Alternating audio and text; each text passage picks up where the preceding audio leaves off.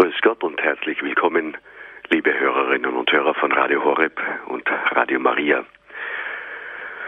Wir setzen heute bei Credo, der Glaube der Kirche, eine Reihe fort, und zwar über die Enzyklika Evangelium Vitae des großen Papstes Johannes Pauls II., über den Wert und die Unantastbarkeit des menschlichen Lebens.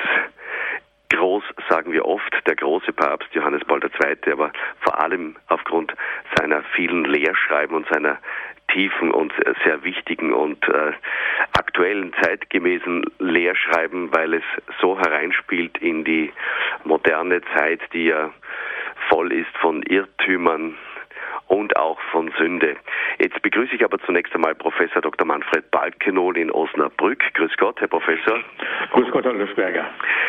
Professor Balkenol ist Moraltheologe, er war, er hat seinen Lehrstuhl gehabt an der Universität in Osnabrück, ist emeritiert und er hat schon mehrfach auch zu diesem Thema hier in Radio Horeb zu uns gesprochen. Und, und, ich kann Ihnen schon jetzt, vielleicht, falls Sie sich erst zugeschaltet haben und erstmalig bei diesem Thema dabei sind, Professor Balkenol wird selbstverständlich einen kleinen Rückblick halten, was bisher schon betrachtet worden ist in dieser Reihe. Ich stelle nur eine, eine etwas ähm, außenstehende Frage global zu, zu diesem Themenkomplex. Herr Professor, wenn wir im Gebet hören, bewahre uns vor Verwirrung und Sünde. Es ist ja zum einen höchst interessant, dass in der Liturgie äh, zwei unterschiedliche Begriffe da verwendet werden. Äh, wenn man jetzt ähm, auf Evangelium Vitae schaut und die Problematik in unserer Zeit kennt, äh, was würde Ihnen spontan dazu einfallen, was, was mehr vorherrscht, die Verwirrung oder die Sünde oder beides gleich? Ja, ich würde sagen, beides ist eine, eine, die, die, die Erscheinungsformen von Verwirrung und Sünde sind tatsächlich bei all den Punkten, die genannt werden, Abtreibung, Euthanasie, Sterben lassen, gegeben. Mit beide Phänomene hängen sehr stark zusammen. Im Einzelfall ist es sehr schwierig zu sagen, handelt es sich hier um Verwirrung oder Sünde, vielleicht manchmal sogar um beide Phänomene zusammen, ja. Mhm. Nun äh, beginnen wir einfach mit einem Rückblick, Herr Professor, äh, was wir aus dieser Enzyklika schon, was Sie bisher schon betrachtet haben und wie wir dann heute fortsetzen werden. Ja, danke schön, Herr Lösberger. In der Enzyklika Evangelium Vitae des verstorbenen Papstes Johannes Paul II. geht es um die absolute Achtung jedes Menschenlebens. Abtreibung und Euthanasie insbesondere auch sterben lassen, darf niemals als medizinische Behandlung angesehen werden. In diesem Zusammenhang werden die vom Gesundheitswesen verantwortlichen Personen genannt. In der Enzyklika selbst, in Kapitel 89, werden darüber gesprochen. Und ich füge das nochmal zusammen. Hier heißt es, von besonderer Art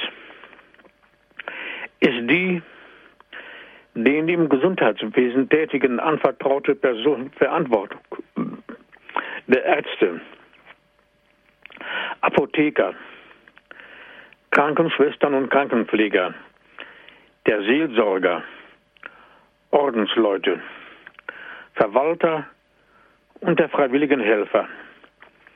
Ihr Beruf macht sie zu Hütern und Dienern des menschlichen Lebens.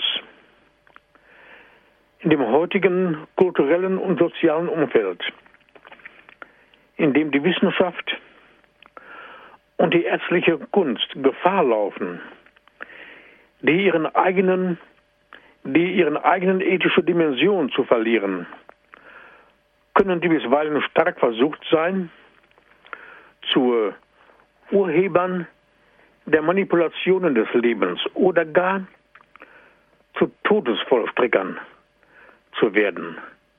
Hier wählt der Papst ein sehr starkes Wort. Todesvollstreckern. Von anderer Stelle ist schon gesagt worden, dass die Ärzte und die Beteiligten der ärztlichen Berufe zu Henkern werden können. Hier nennt der Papst das Wort Todesvollstrecker ein sehr starkes Wort.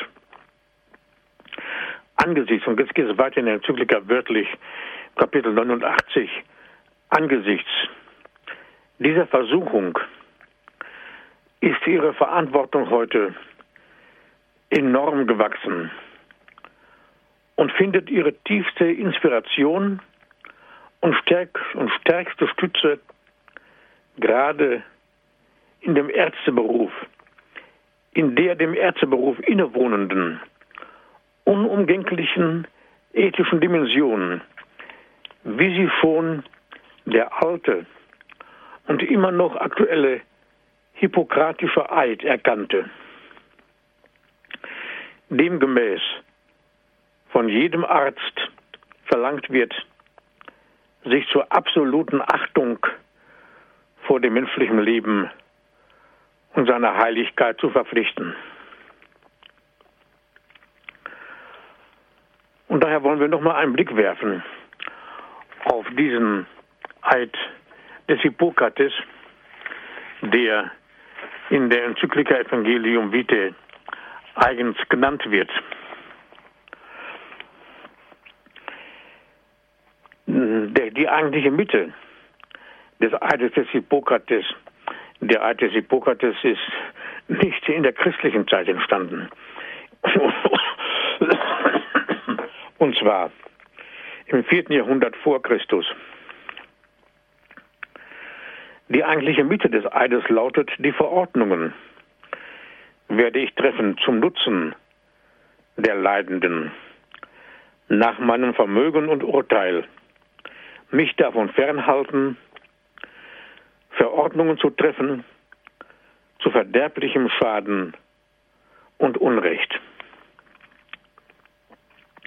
Und dann kommt die wirkliche Mitte des Eides, in dem es wörtlich heißt, Nie werde ich jemandem, auch auf Verlangen nicht, ein tödlich wirkendes Gift geben und auch keinen Rat dazu erteilen. Gleicherweise werde ich keiner Frau ein fruchtabtreibendes Mittel geben. Heilig und fromm werde ich mein Leben bewahren und meine Kunst.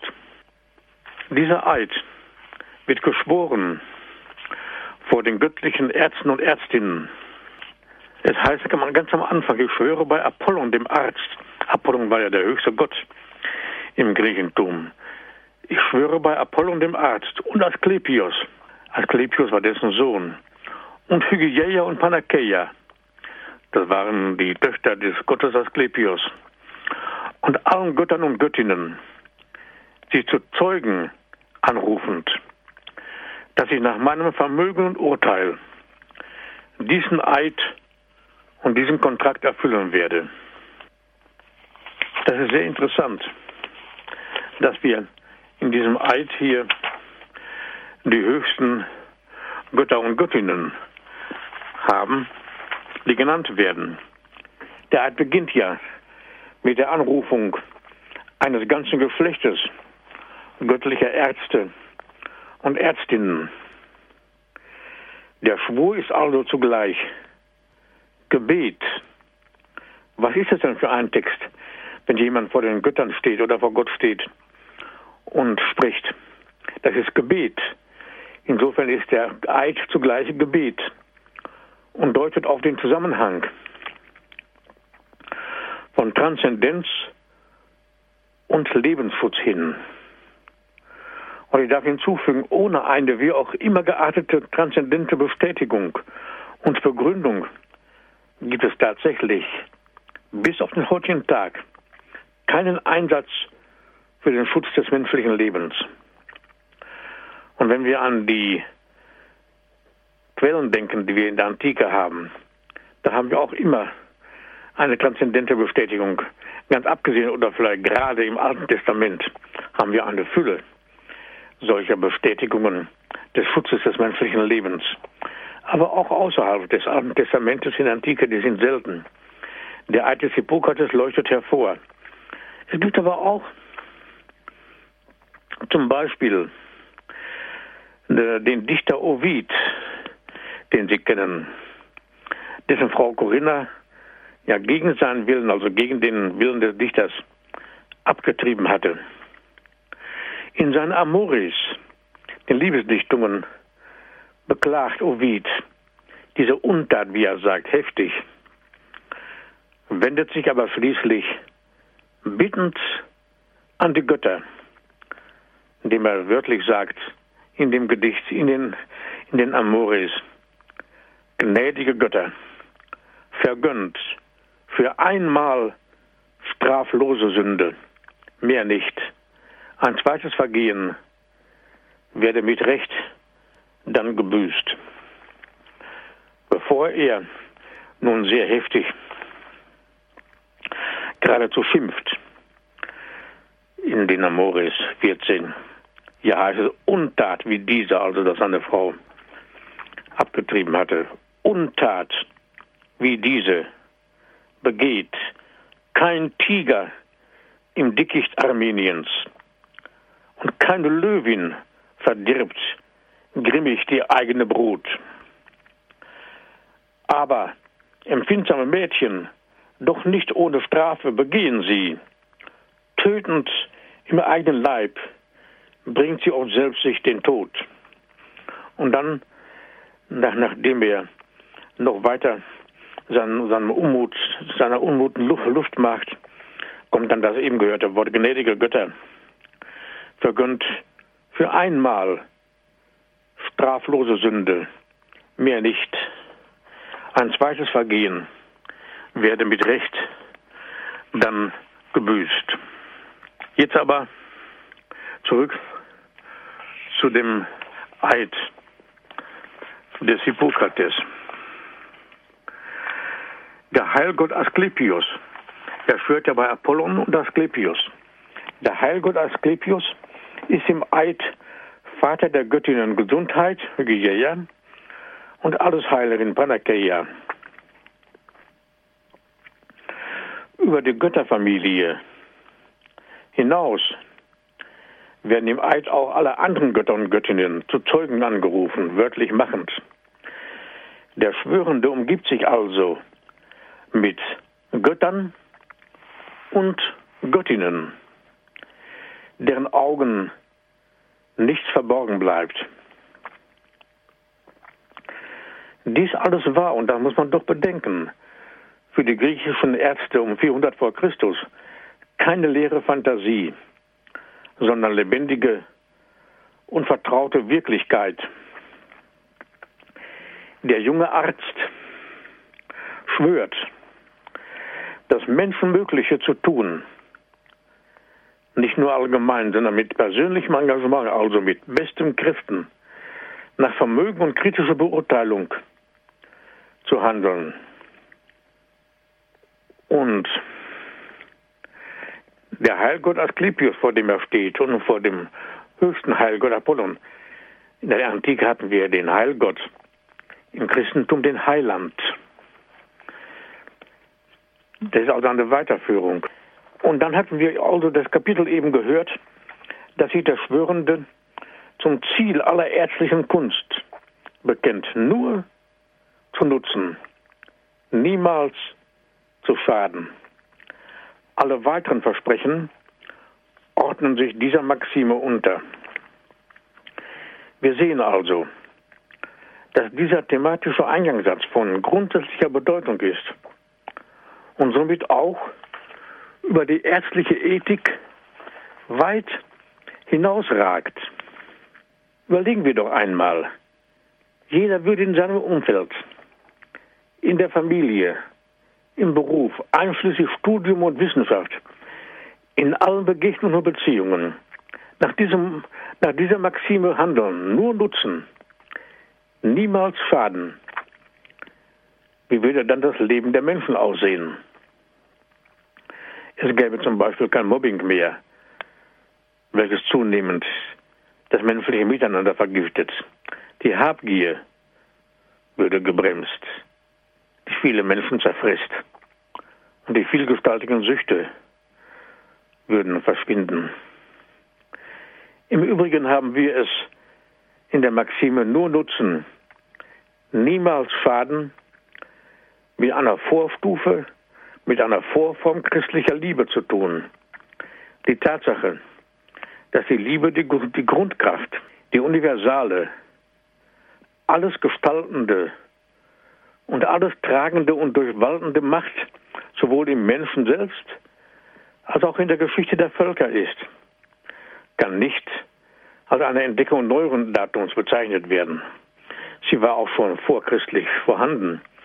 Sie war den Griechen, Hippokrates, Sokrates, Aristoteles, Platon und der älteren Stoa ebenso geläufig wie den Römern Horaz, Vergil, jüngere Stoa, Seneca, Epiktet und Marc Aurel zum Beispiel.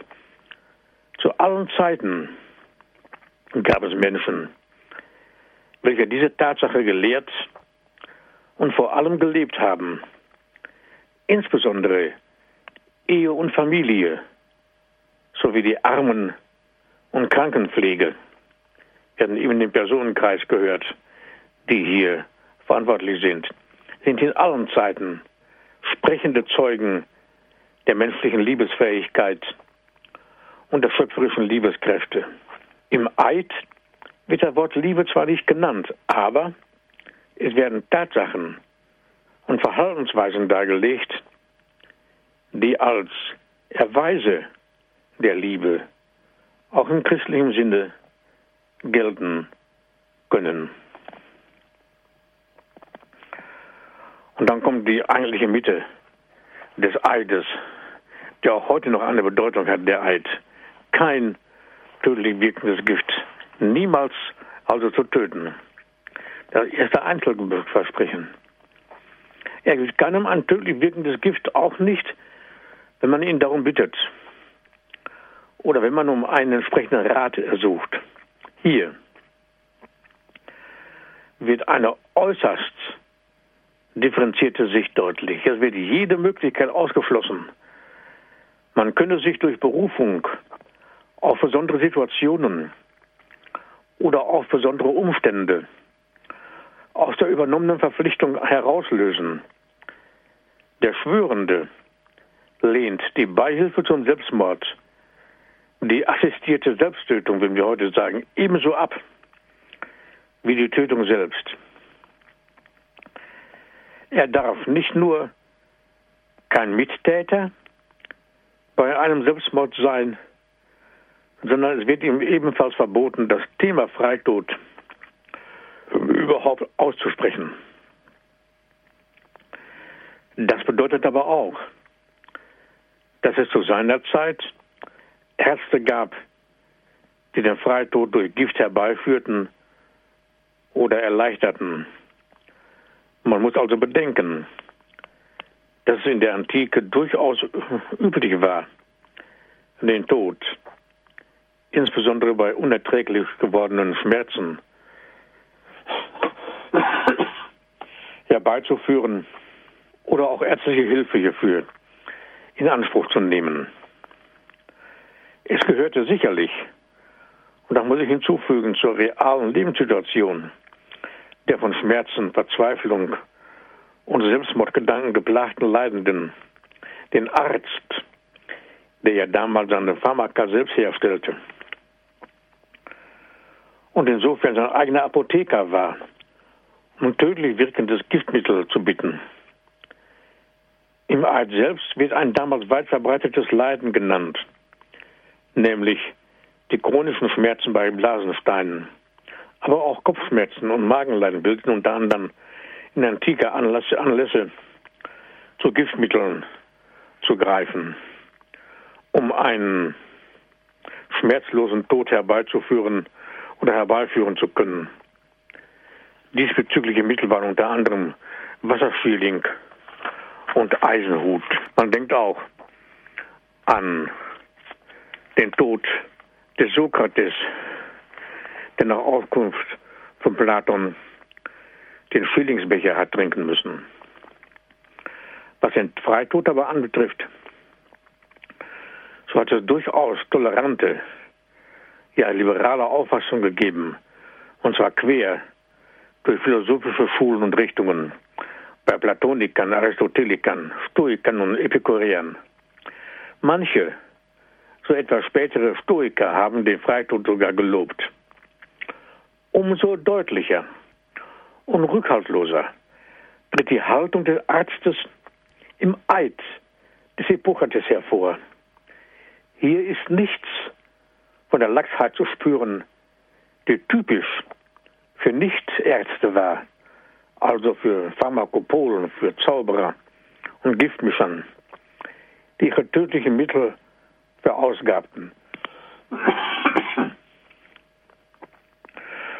Überdeutlich und unmissverständlich dagegen wird im Eid dem jungen Arzt eingeschärft, niemals und niemandem ein tödlich wirkendes Pharmakon zu geben. Diese strikte Haltung ist aber nur verständlich, weil die Praxis, wie wir erwähnt haben, selbst bei Ärzten auch andere Seiten kannte. Wir denken an unsere Zeit, an unsere heutige Zeit, nämlich den Bitten der geplagten Leidenden nachzugeben und tödlich wirkende Mittel zu verabreichen. Da kennen wir ja doch schon die Situation in Holland und in der Schweiz. Fragt man nach den Gründen für die kompromisslose Haltung im Eid des Hippokrates, die ja keineswegs die allgemeine Ethik der Zeit widerspiegelte, dann findet man die Antworten im Eid selbst, nämlich in dem Versprechen, einzig und allein zum Nutzen der Leidenden zu wirken und jegliche Schädigung und jegliches Unrecht von ihnen abzuwehren. Mord und Beihilfe zum Selbstmord können aber nie und nimmer Maßnahmen sein, die zum Nutzen der Leidenden gereichen, sondern sind stets Handlungen, die Schädigung beinhalten und bewirken. Vergehen dieser Art bedeuten im antiken Griechentum zudem Impietät, das eigentliche Vergehen gegen die Gottheit selbst, nämlich gegen die von den Göttern erhaltene und beschützte Welt- und Sippenordnung. Jeder vom Menschen herbeigeführte Tod oder auch eine wie auch immer geartete Mittäterschaft ist zudem Hybris. Denn der Mensch, der selbstherrlich über Leben und Tod von Mitmenschen entscheidet, maßt sich die Rechte der Götter an. Ein weiterer Grund für die hohe ärztliche Ethik in dem Eid finden wir wiederum in dem Eid selbst. Das feierliche Versprechen, heilig und fromm werde ich mein Leben bewahren und meine Kunst, ist hier gemeint. Diese Betonung im Eide passt aber in keiner Weise zum Leben eines Arztes, der als Täter oder Komplize bei kriminellen Handlungen auftritt.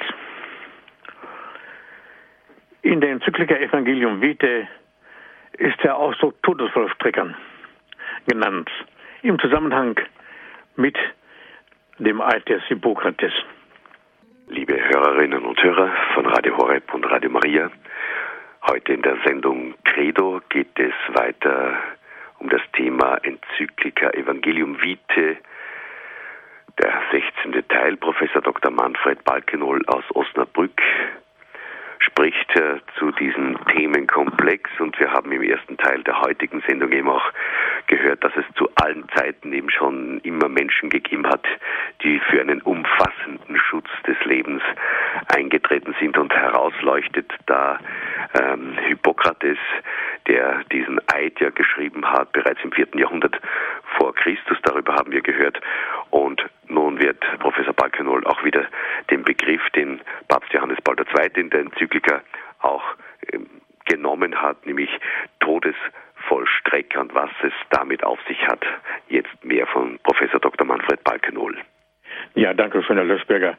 Im Anschluss eben an dieses Kapitel, wo der Ausdruck Todesvollstrecker kommt, wo der hippokratische Eid erwähnt wird, also im Kapitel 89 heißt es wörtlich weiter, die absolute Achtung jedes unschuldigen Menschenlebens erfordern auch die Ausübung des Einspruchs aus Gewissensgründen gegen vorsätzliche Abtreibung und Euthanasie.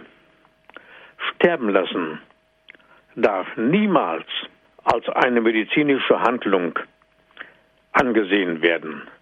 Auch dann nicht, wenn man nur die Absicht hätte, damit einer Bitte des Patienten nachzukommen.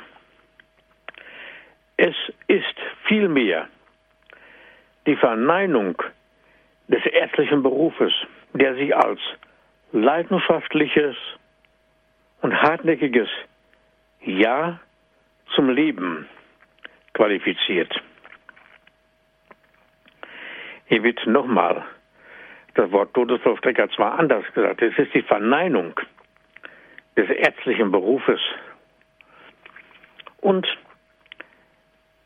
der ärztliche Beruf hat sich als leidenschaftliche, als leidenschaftliches und hartnäckiges Ja zum Leben zu qualifizieren. Und das heißt hier weiter, auch die biomedizinische Forschung, ein faszinierendes und neue große Wohltaten für die Menschheit verheißendes Gebiet, muss immer die Durchführung von Experimenten, Forschungen bzw. Anwendungen ablehnen, die infolge der Missachtung der unverletzlichen Würde des Menschen nicht mehr im Dienst der Menschen stehen zu Realitäten werden, die sie, obwohl sie ihnen zu helfen scheinen, tatsächlich unterdrücken. Wir denken hier auch insbesondere an das Thema der pränatalen Diagnose, welches heutzutage wieder aktuell geworden ist, wo also vor allem bei der, Prä, bei der Präinfektionsplandiagnostik, wo die Embryonen untersucht werden, ob sie eventuell einen Schaden haben könnten, um sie dann auszusondern, zu selektieren. Die Selektion hatten wir ja in Deutschland. Das ist ja ein Kapitel, welches wir kennen. Die Wiedereinführung dieser Selektion wäre Stunde gegen den Evangelium Vitae und auch gegen den Eid Hippokrates, ganz ohne Zweifel. Und auf einen anderen Gesichtspunkt macht die Enzyklika ebenfalls sehr deutlich aufmerksam. Wenn es im Weiteren heißt, wenn die Gesetze auch nicht das einzige Mittel sind, um das menschliche Leben zu verteidigen. So heißt es weiter im Kapitel 90. So sprechen sie, so spielen sie doch eine sehr wichtige und manchmal entscheidende Rolle bei der Förderung einer Denkweise und einer Gewohnheit, ich wiederhole noch einmal, so der Papst, dass eine Vorschrift, die das natürliche Recht auf Leben eines Unschuldigen verletzt, Unrecht ist und als solche keinen Gesetzeswert haben kann. Deshalb erneuere ich, also der Papst, mit Nachdruck meinen Appell an alle Politiker, keine Gesetze zu erlassen, die durch Missachtung der Würde der Person das bürgerliche Zusammenleben selbst an der Wurzel bedrohen. Also Gesetze, die keinen Gesetzeswert haben können. Und solchen Gesetzen stehen wir heute in vielfacher Weise gegenüber. angesichts des neu herausgekommenen Handbuches für Lebensschutz und Lebensrecht wurde ich gefragt, es handelt sich doch hier um manche Dinge, die vom Gesetz aus gestattet sind. Da habe ich gesagt, ja, selbstverständlich, gerade, das ist es ja doch gerade. Dass viele Dinge, Abtreibung, Formen der Euthanasie und viel, vieles andere von gesetzlicher Seite her nicht geahndet werden, dass sie hier erörtert und analysiert werden. Darum geht es. Genau was in der Enzyklika steht, können keinen Gesetzeswert haben. Das müssen wir als Christen uns sagen. Die Christen standen ja häufig in Konfrontation zu den Gesetzen in der Antike. Aber sie hatten ihre eigene Ethik. Und das war auch dann in der Folge, in der Abfolge des Eides des Hippokrates, der ja später christlich gedeutet wurde. Dann wieder ein weiteres Thema hier genannt. Kapitel 91, ein wichtiges Kapitel der Politik für das Leben stellt heute die Problematik des Bevölkerungswachstums dar. Da wird ja heute gesagt, ich hatte das erörtert, dass es nötig sei, Abtreibungen vorzunehmen, weil das Bevölkerungswachstum nicht mehr in den Griff zu bekommen sei. Dieses Thema wird hier auch behandelt. Wörtlich weiter Enzyklika, die staatlichen Behörden haben gewiss die Verantwortung, mit Initiativen auf das Bevölkerungswachstum einzuwirken. Aber solche Initiativen müssen immer die vorrangige und unveräußerliche Verantwortlichkeit der Ehegatten und der Familien voraussetzen und respektieren und dürfen nicht Methoden anwenden, die die Person und ihre Grundrechte missachten. Angefangen bei dem Recht jedes unschuldigen menschlichen Geschöpfes auf Leben. Es ist daher sittlich unannehmbar, dass man wegen der Geburtenregelung zur Anwendung von Mitteln wie Empfängnisverhütung, Sterilisation und Abtreibung ermutigt. Ja, sie sogar auferlegt. Die Enzyklika Evangelium Vitae steht heute im Mittelpunkt der Sendung Credo. Professor Dr. Manfred Balkenhol aus Osnabrück betrachtet diese Enzyklika und analysiert sie für uns und was es für eine Bewandtnis hat eben im aktuellen gesellschaftlichen Leben. Und im Kapitel 90, da waren wir jetzt gerade in dieser Enzyklika, da wird eben auch die Verantwortung der Politiker genannt und überhaupt die wichtige Rolle der Gesetze und welche Folgen das hat auch äh, für unsere christliche Verantwortung in der Gesellschaft. Und da möchte jetzt äh, Professor Balkenol fortsetzen. Ja, danke schön, Herr Leschberger. Es gibt sehr wohl andere Wege, so weit in den Enzykliken Kapitel 91, um das Problem des Bevölkerungswachstums zu lösen. Regierungen und die verschiedenen internationalen Einrichtungen müssen vor allem die Schaffung wirtschaftlicher, sozialer, medizinisch-sanitärer und kultureller Verhältnisse anstreben, die es den Eheleuten erlauben, ihre die Fortpflanzung betreffende Entscheidung in voller Freiheit und mit wirklicher Verantwortung zu treffen. So dann müssen sie sich um die Vermehrung der Mittel und die gerechtere Verteilung des Reichtums kümmern, sodass alle gleichmäßig an den Gütern der Schöpfung beteiligt werden. Es muss nach Lösungen auf Weltebene gesucht werden, durch Einrichtung einer glaubwürdigen Wirtschaftsgemeinschaft und Güterverteilung sowohl auf internationaler wie auch nationaler Ebene. Das ist der einzige Weg, der nicht nur die Würde der Person und der Familien, sondern auch das authentische Kulturerbe der Völker achtet. Hier wird sehr deutlich gesagt, wenn es die einzige Möglichkeit ist, dem, sich dem Bevölkerungswachstum zu stellen, der Dienst am Evangelium vom Leben, darum geht es ja hier, und so weiter in der Enzyklika, ist daher umfassend und vielschichtig.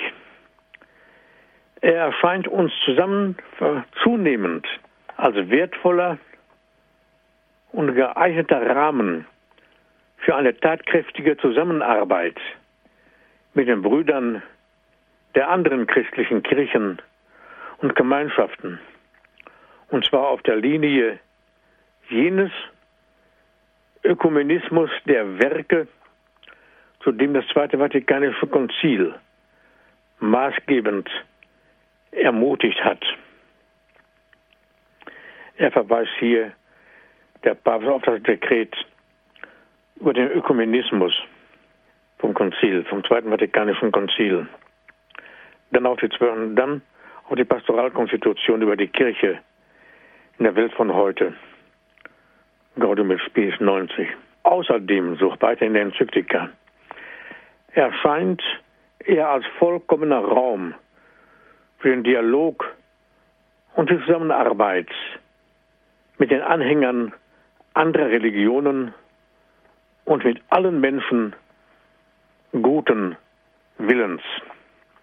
Hier wird wahrhaftig eine Universalität der Menschen guten Willens angesprochen und beschworen. Und dann heißt es in der Enzyklika, niemand besitzt das Monopol auf den Schutz und die Förderung des Lebens, sondern sie sind Aufgabe und Verantwortung aller. Es ist eine schwierige Herausforderung, die von dem nahen und dritten Jahrtausend, das war kurz vor dem dritten Jahrtausend, vor uns liegt.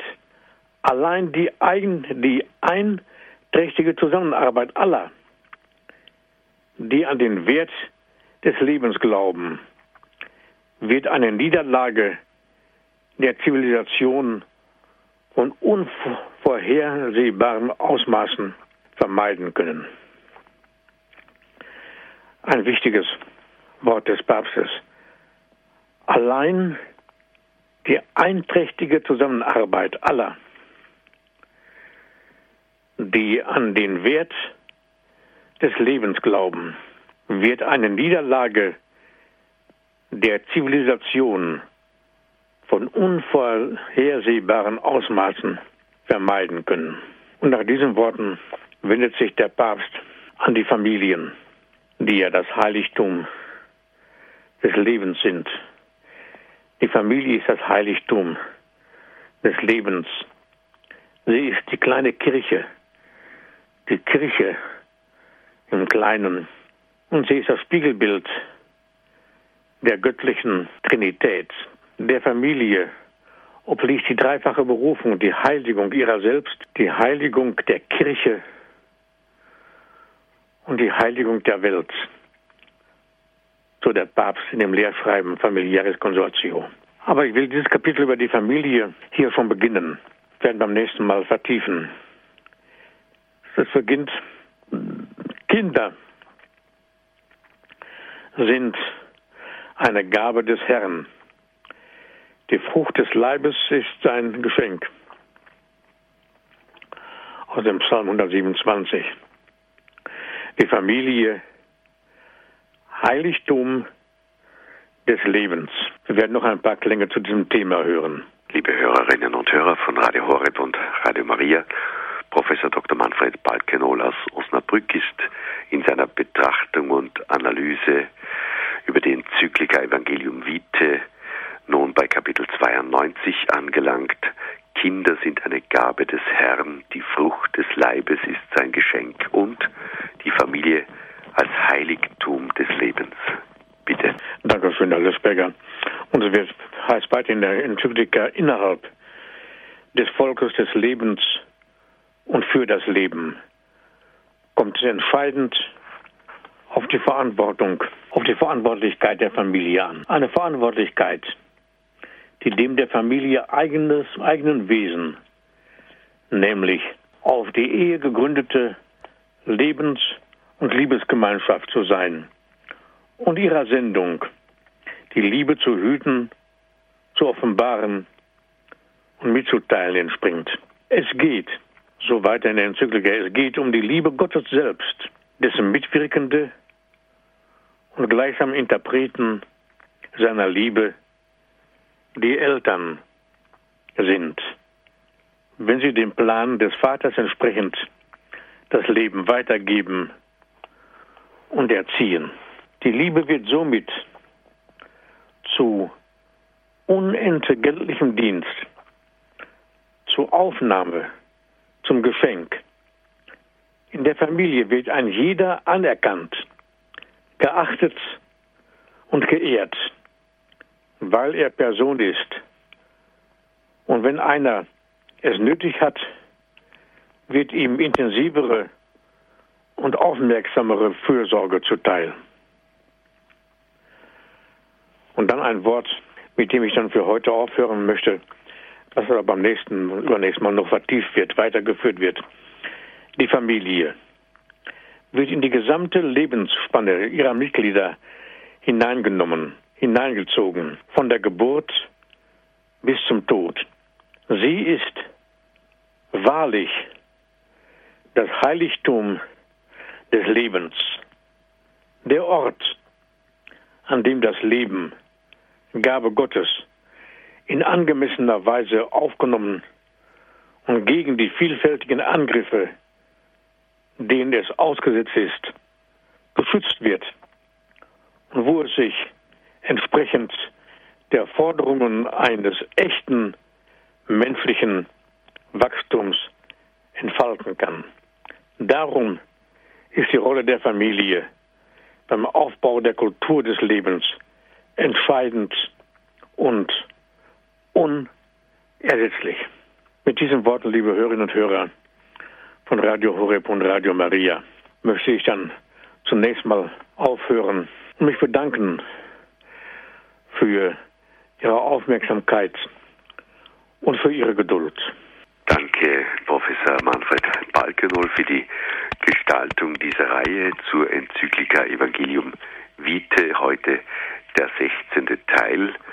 Liebe Hörerinnen und Hörer, es verbleiben uns noch äh, einige Minuten bis zum Ende der Sendung. Herr Professor Balkenol, am Schluss jetzt äh, der heutigen Sendung steht ja die Familie im Mittelpunkt und da haben Sie auch bereits erwähnt, das apostolische Schreiben Familiaris Consortio, das der Papst ja mm, ja etliche Jahre vorher geschrieben hat, vor der Enzyklika Evangelium Vitae.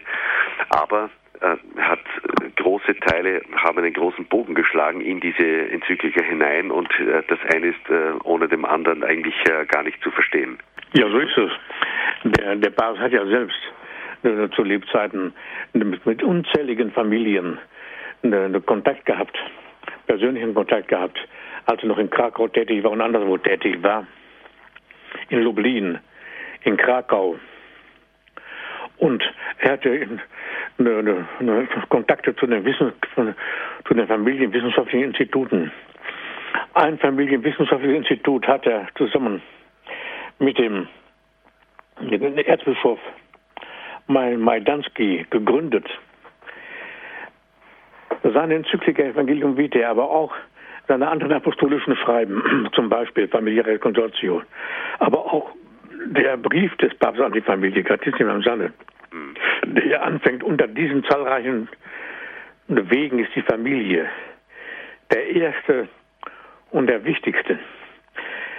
Man wird sagen dürfen, dass der Papst gerade mit der christlichen Familie zutiefst verwurzelt war und sein ganzes Schaffen diesem Thema gewidmet hat, in besonderer Weise diesem Thema gewidmet hat. Und das merken wir tatsächlich, wie Sie selber sagen, eben auch in der Enzyklika Evangelium Vitae. Ich möchte noch einmal einen kleinen Blick zurückwerfen, nämlich äh, in das Kapitel, wo es auch um die Gesetzgebung geht im Zusammenhang mit dem Schutz des Lebens. Und äh, in Österreich haben wir ja eine ganz ähnliche Geschichte äh, wie in Deutschland. Ähm, es, es, geht um diese Fristenlösung äh, per Gesetz und, und dass man eigentlich ja den Gesetzestext des Verbotes einer Abtreibung ja nicht verändert hat, aber es ist die Straffreisetzung. Das heißt, es wird nicht strafverfolgt, so eine Tat, auch wenn es dem Gesetz widersprechen würde. Aber ist das nicht de facto dann eben ein verändertes Gesetz, aber äh, das, das höre ich sehr selten eigentlich auch äh, von den Bischöfen ins Wort genommen oder hier eine, eine kleine Ermahnung auch an die Politiker, an die Verantwortlichen der Gesellschaft. Und das geht jetzt eigentlich schon einige Jahrzehnte so dahin. Ja, es ist ähnlich wie in Deutschland. Es ist de facto ja auch eine Freigabe, nicht? Und ähm, das sind Gesetze, genau wie es in der Enzyklika steht. Solche Gesetze können keinen Gesetzeswert haben. Mhm. Wenn die Gesetze auch nicht das, einzige Mittel sind, das ist richtig, richtig analysiert vom Papst, um das menschliche Leben zu verteidigen, so spielen sie doch eine sehr wichtige und manchmal entscheidende Rolle mhm. bei der Förderung einer Denkweise und einer Gewohnheit, so steht da hier wörtlich. Ja. Und dann heißt es hier, ich wiederhole noch einmal, so der Papst, dass eine Vorschrift, die das natürliche Recht auf Leben eines Unschuldigen verletzt, Unrecht ist. Und als solches, als solche keinen Gesetzeswert haben kann. Gesetze, die Unrecht sind, haben für den Christen vor allem und darüber hinaus keinen Gesetzeswert. Und ich stelle mich voll hinter diese Aufwachen und, und, und hinter diese Ausführungen der enzyklischen Evangelium Vitae des verstorbenen Papstes Johannes Paul II., der am 1. Mai selig gesprochen wird. Er sagt den Gesetzgebern ganz klar, wenn es Gesetze sind, die der Würde der Person widersprechen, haben diese Gesetze keinen Gesetzeswert. Wir kennen ja auch die Zeiten, dass es Gesetze gegeben hat, die keinen Gesetzeswert haben können. Ich selber habe ja in der Zeit des Nationalsozialismus noch gelebt. Da hat es Gesetze gegeben, nicht alle, aber eine Reihe von Gesetzen gegeben, die keinen Gesetzeswert haben konnten, die später eliminiert worden sind. Und so wird auch eine Zeit kommen, die solche Gesetze wieder eliminieren, die nicht der Würde der Person entsprechen oder der Würde der Person entgegenstehen. Und das haben wir in der Enzyklika Evangelium Vitae ebenfalls sehr deutlich artikuliert. Ja, vor allem kommt dann noch ein anderer Aspekt hinzu, nämlich äh, der Papst äh, nimmt hier die Klammer auch äh, der Sinnhaftigkeit, ja, ob, ob man jetzt das äh, das allein wird äh, das Phänomen eben dieser Missstände nicht lösen. Aber auf der anderen Seite, wenn ein Rechtsgrundsatz nicht mehr da ist, dann stellt das die gesamte Gesellschaft in Frage.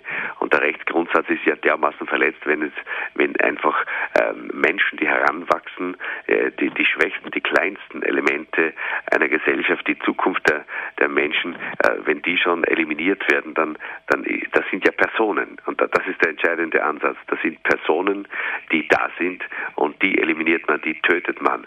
Und da ist ein Rechtsgrundsatz ja gravierend äh, im Fundament verletzt.